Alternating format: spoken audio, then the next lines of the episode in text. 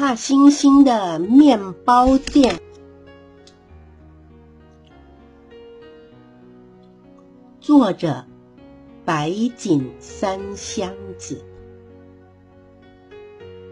秋天结束的时候，大猩猩在山丘的前面开了一间小小的面包店。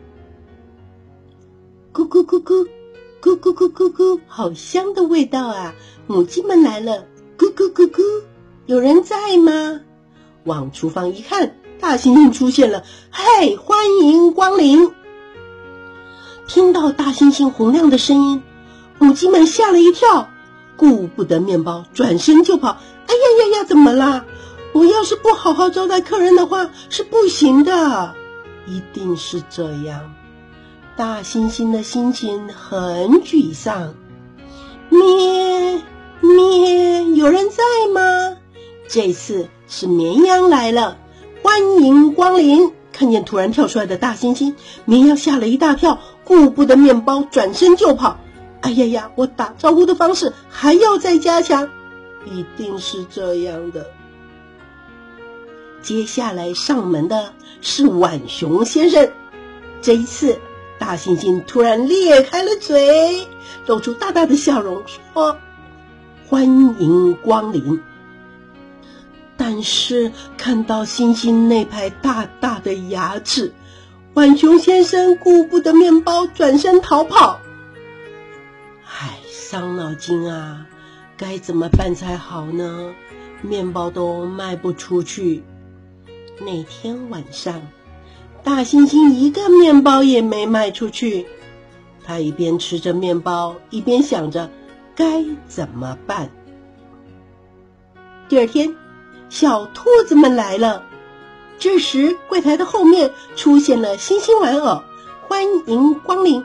哦，面包店老板是玩偶，小兔子们高兴极了。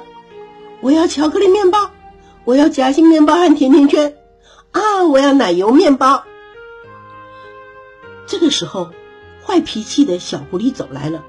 他说：“走开，走开！我要先买。”这个时候，星星玩偶装模作样的发出怪声，说：“哎呀，是小兔子们先来的耶！”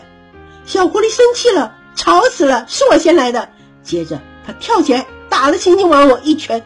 这个时候，呼！大猩猩突然从柜台后站了起来，小狐狸吓得大叫一声：“哇哦！”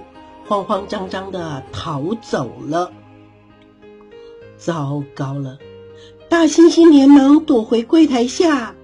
这个时候，小兔子们一边往柜台下看，一边说：“大猩猩叔叔，请给我巧克力面包哦！我要夹心面包和甜甜圈，我要奶油面包。”从此以后，小兔子们和朋友每天都一起到大猩猩的面包店买面包。